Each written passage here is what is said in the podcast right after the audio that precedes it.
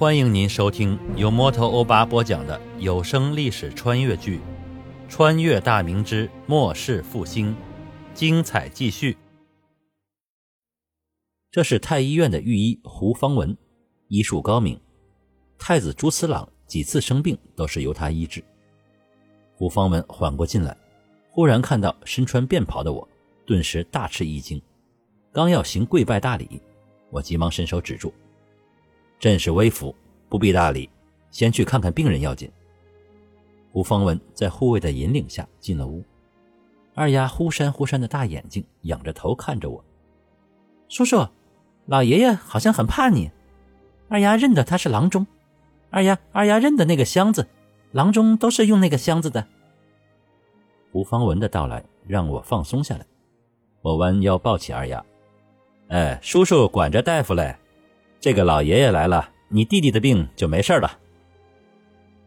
一刻钟后，胡方文提着药箱走了出来，放下药箱，对我拱手弯腰施礼后，啊，陛下，那孩子是风寒发热症状，不是大病，只是没有及时医治，才方到此地步。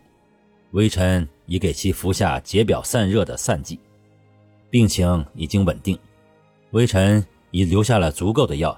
够服用几次后就可痊愈，也多亏陛下那些手段，减缓了病情。如若不然，这孩子的病将会难治啊！我笑了笑，还是胡先生医术高明，朕那些不值一提。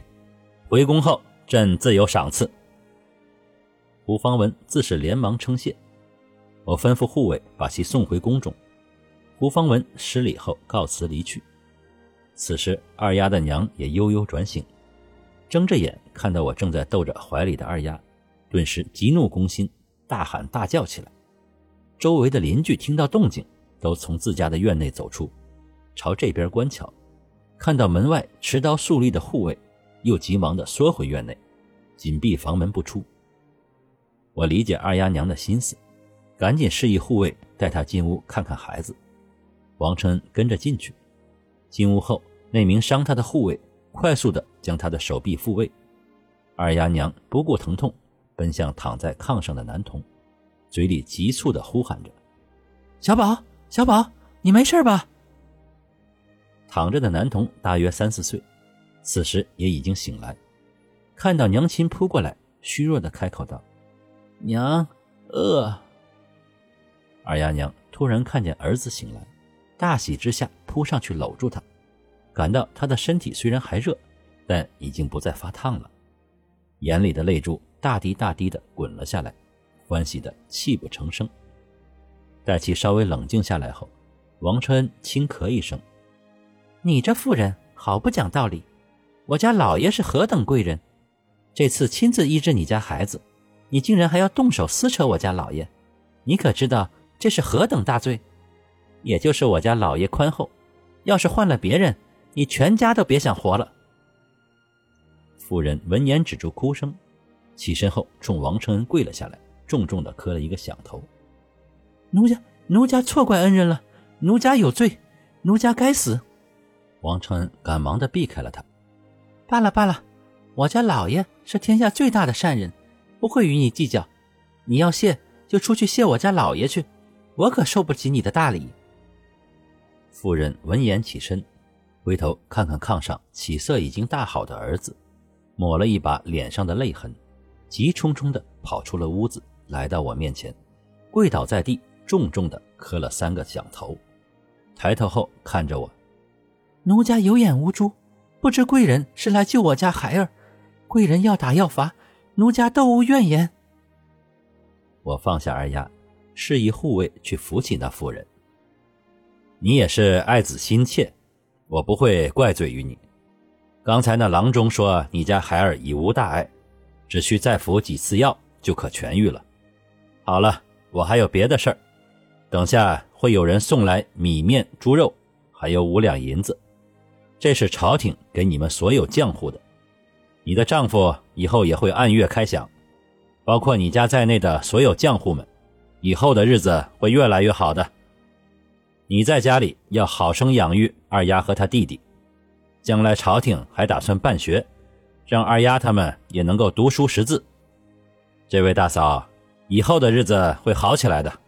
我这就走了，以后会时常派人来看望二丫的。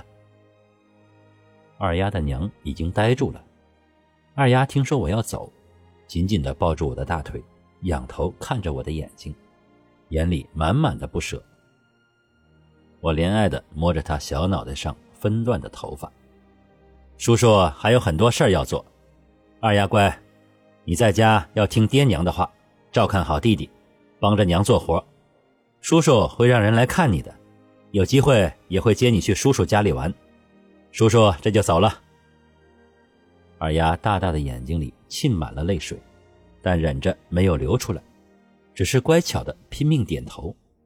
我摸摸她的小脸，转身走出了院子。王承恩等人紧跟在后。一院子的人呼啦一下撤个干净，只留下乖巧的二丫和还未醒过神来的他娘。回到胡同外车队停放之地，我吩咐随行的人员带着物资和银子，挨家挨户的发放，言明这是圣上体恤浆户们生活不易，特意掏出自己的银钱赏给浆户们的。其他的不必多言，待工匠们下职后，自会对家人言明。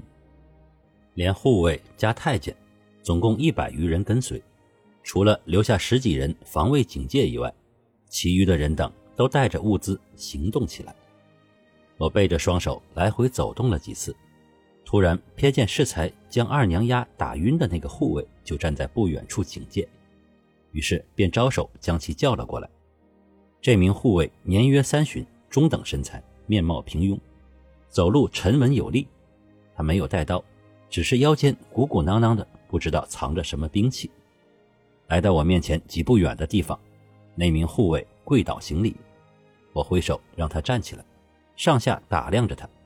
那人被我看得心里有些发毛，手足无措起来。我见状忍不住笑了出来：“嘿嘿，你叫什么名字？哪里人士？家中几人？”那人急忙弯腰拱手禀道：“微臣世袭锦衣卫百户。”程千里，京城人士，家中一妻二子，长子十三岁，次子十岁。啊，程千里，朕看你武艺不错呀，你师承何处？会不会内功？能飞檐走壁吗？微臣的武艺师承武当山，师傅是与微臣父辈交好的张云逸道长。臣六岁时，微臣父亲将微臣送到武当山师傅处学艺。一直待了十余年，方才回到京师。五年前袭了副职，护卫圣上。圣上刚才所说的内功，臣不太明白。飞檐走壁，臣也不会。但利用器具爬墙过高，倒也不难。那依你的身手，赤手空拳能打多少人呢？程千里思忖一下，呃，要是对上普通人，不用兵器的话，臣应该能对付几十个。要是会拳脚功夫的，不超过十个吧。哦，那你用什么武器呀？朕看你腰间似乎带着就是兵器。呃，臣用的是软剑，也善用飞镖，可以十步左右伤人。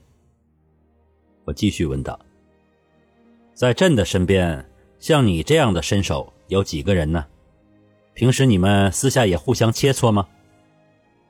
程千里。看了一下周围警戒的护卫一眼，呃，这些兄弟和臣一样，都是世代锦衣护卫，身手还都不错，各有长短。像臣这等身手的有十几个人，平时下了职，臣等聚饮后，有时也会切磋一下，因为彼此都是世交，亲如兄弟一般。我笑着点了点头。朕的护卫不仅要功夫高，更重要的是忠诚。这点你等要牢记，朕的安危寄托于你等身上。除了皇家之外，你们不必去讨好任何人。有什么解决不了的难事告诉朕，朕自会替你们做主的。今天你等护卫有功，王承恩，赏程千里白银十两，其余护卫无粮。程千里跪倒在地，磕头后抬头看着我。微臣世袭已历数代。从小只知道忠义二字，臣发誓，不管从前还是往后，对圣上绝无二心。如有违此事，全家下辈子投胎为猪狗。我伸手把他扶了起来。朕相信你们，只要忠心于皇家，朕不会亏待你们的。说话间，发放物资的人员陆续回来，百余人走访三百户，也用不了太长的时间。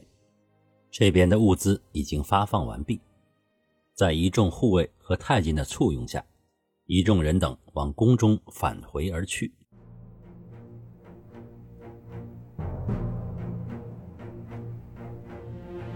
各位听友，大家好，欧巴来到喜马拉雅已经快一年了。从一个什么都不懂的萌新，通过不断的学习磨练，正在向一个成熟的有声书主播成长。未来还将不断坚持，给大家带来更多更好的免费有声书。主播最近正在参加喜马拉雅的有声书评选，需要您的助力。您只需要动动手指，帮忙点赞、评论、订阅、转发，就算是点开评论回复一个表情，也是对我的大力支持。欧巴在此真诚地感谢每一位听友，谢谢您。